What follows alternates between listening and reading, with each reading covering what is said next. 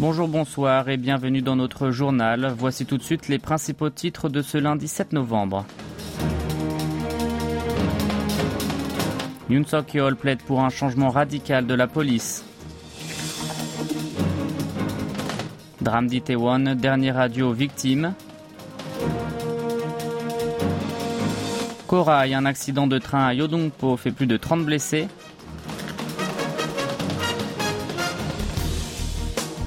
Et enfin, la Corée du Sud participe à la revue de la flotte internationale au Japon, une première depuis 2015.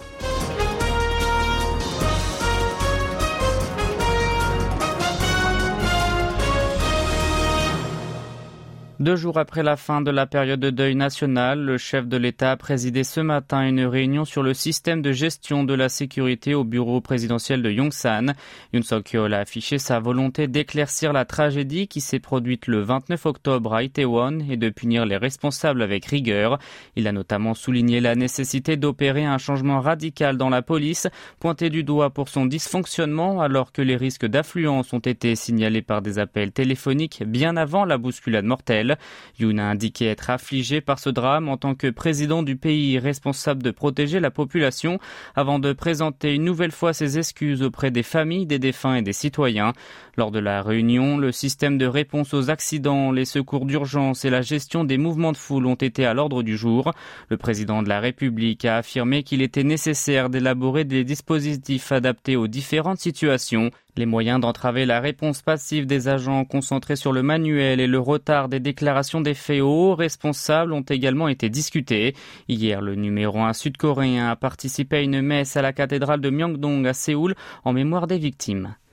Samedi, c'était le dernier jour du deuil national en l'honneur des victimes du drame de Itaewon. Bougie à la main, les citoyens se sont rassemblés malgré le froid près de la chapelle ardente installée à la place de Séoul afin de commémorer ceux qui sont décédés lors du mouvement de foule pendant la fête d'Halloween. Certains ont écrit des messages sur des pancartes pour exprimer leur tristesse et le regret d'avoir perdu tant de jeunes vies. D'autres ont réclamé d'élucider cette tragédie et de punir les responsables. Chang, un habitant de Séoul, a affirmé au micro de la que c'était un accident qui n'aurait pas dû avoir lieu? Et il aurait pu être évité s'il y avait une intervention convenable. Kim, un autre manifestant, a déclaré être venu pour empêcher qu'un tel incident se reproduise. Devant la sortie une de la station d'Itaewon, près du lieu de la tragédie, se sont amassés des fleurs et des lettres de condoléances. Des élèves s'y sont mobilisés afin de prononcer un message pour les douze adolescents qui ont perdu la vie ce soir-là. Une jeune fille a souligné que ce drame n'était pas de leur faute. Puis ils ont tous défilé jusqu'à la station voisinante de Samgakji. À proximité de cette station où se croisent les lignes 4 et 6, des membres d'une association conservatrice ont aussi organisé une cérémonie de commémoration pour les défunts. Par ailleurs, 23 groupes civiques ont tenu une conférence de presse pour demander au gouvernement d'élaborer des mesures de prévention pour éviter un nouveau drame. Quant aux autres manifestations des syndicats ou des militants politiques prévues le week-end dernier, elles ont été annulées ou reportées. Et nous refermons ce chapitre en faisant un triste bilan. Selon les derniers chiffres publiés dimanche, on compte au total 156 décès, dont 26 victimes de nationalité étrangère et 197 blessés. Le processus de funérailles de 130 Sud-Coréens et de 3 étrangers s'est achevé.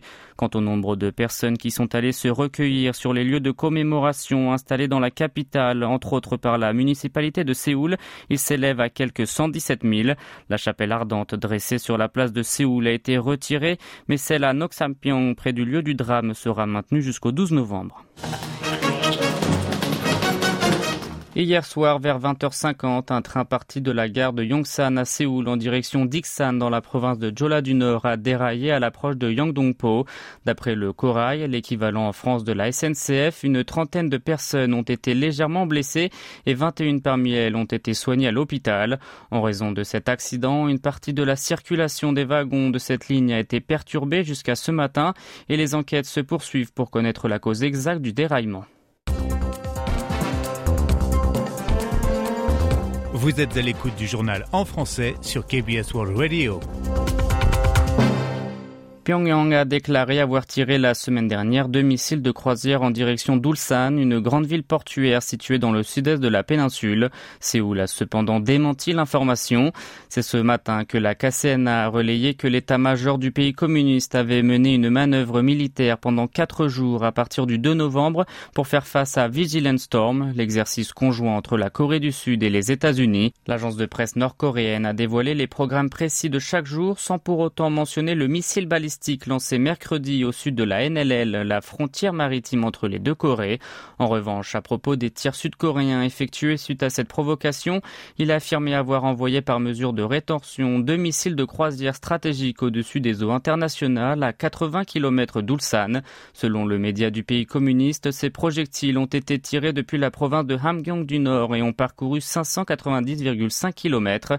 En ce qui concerne le missile balistique intercontinental ICBM tiré le lendemain, la KCNA a déclaré que le régime de Kim Jong-un avait effectué ce test pour examiner la fonctionnalité du département des combats spéciaux qui vise à paralyser le système de commande d'un ennemi. Elle a rendu public dans ce cadre une photo d'un Hwasong 15 alors que l'armée sud-coréenne a estimé que l'engin était un modèle plus récent, à savoir un Hwasong 17. À ce propos, l'état-major interarmé sud-coréen, le JCS, a souligné que les informations rapportées par Pyongyang n'étaient pas toutes vraies. Il n'a notamment observé aucun indice concernant les projectiles prétendus lancés en direction d'Ulsan et a pointé du doigt le fait que son voisin n'ait pas évoqué le vol anormal de son ICBM. Par ailleurs, le JCS a récupéré hier au sud de la NLL dans la mer de l'Est séparant les deux Corées et le Japon un débris présumé d'un des très nombreux missiles tirés par le Nord le 2 novembre dernier. L'objet est actuellement en cours d'analyse. Et l'armée sud-coréenne a lancé aujourd'hui un exercice annuel de simulation informatique afin de s'entraîner à répondre à la menace nucléaire et balistique de la Corée du Nord. L'entraînement baptisé Taekuk se déroulera jusqu'à jeudi. Il n'implique cependant aucune manœuvre des forces militaires sur le terrain. Les commandements opérationnels des trois corps d'armée ainsi que l'état-major interarmé ont formé une équipe de direction de bataille. De plus, d'autres unités concernées y participent également en constituant des groupes spéciaux pour l'occasion. Cet exercice annuel a été effectué entre 2019 et 2021 dans le cadre des entraînements des organes d'État Ulchi, mais dès cette année, il se déroule à part, organisé seulement par l'armée. Un navire de la marine sud-coréenne a participé dimanche pour la première fois en sept ans à une revue de la flotte internationale organisée au Japon. Le Soyang de 10 000 tonnes a fait partie des bateaux militaires multinationaux prenant part à l'événement qui s'est tenu hier dans la baie de Sagami dans la préfecture de Kanagawa. Au total, 14 pays tels que les États-Unis, le Canada, l'Australie ou encore l'Inde ont été conviés à la cérémonie du 70e anniversaire de la force maritime d'autodéfense. À l'instar des marins venant des autres nations. Ceux à bord du navire de soutien logistique sud-coréen ont salué le destroyer japonais Izumo, transportant le premier ministre nippon Fumio Kishida et le chef de l'état-major de la marine sud-coréenne Lee Jong-ho. L'Izumo arborait le drapeau de la force maritime d'autodéfense, considéré par de nombreux Asiatiques comme un symbole du passé impérialiste du Japon. C'est pour cette raison que Séoul avait boycotté les revues de la flotte internationale organisées par Tokyo depuis 2015. Le Japon a fait de même avec celle tenue par le pays du matin clair depuis 2018. Le ministère sud-coréen de la Défense a expliqué avoir opté pour la participation à cet événement controversé sur fond d'escalade des tensions dans la région, notamment en raison de la menace nucléaire et balistique de la Corée du Nord. En effet, comme il s'agit d'un dossier sensible, cette décision a été prise juste avant la tenue de la cérémonie alors que l'armée sud-coréenne avait déjà été invité en janvier. En plus des provocations nord-coréennes, le gouvernement aurait également pris en compte différents facteurs tels que la poursuite des valeurs communes de la communauté internationale. Il a également rappelé que les deux pays voisins avaient participé chacun deux fois aux événements de ce type avant 2018.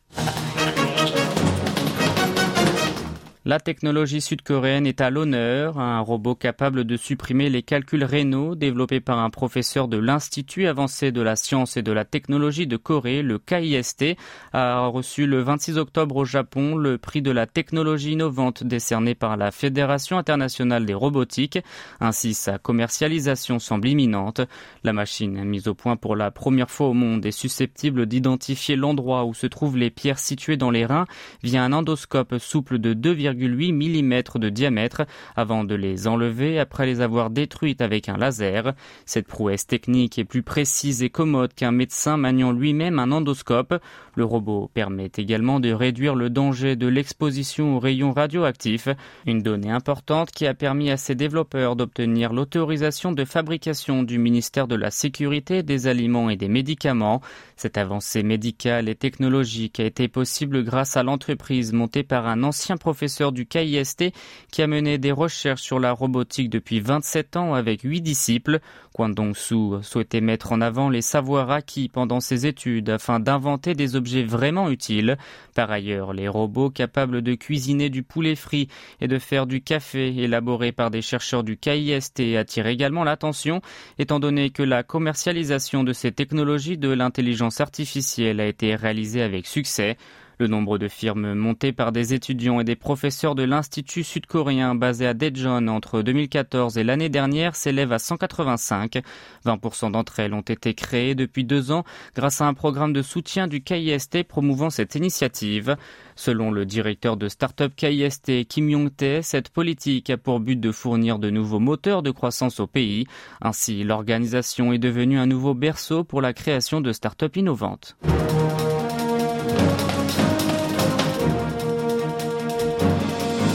C'est la fin de ce journal qui vous a été présenté par Maxime Lalo. Merci de votre fidélité et bon début de semaine sur KBS World Radio.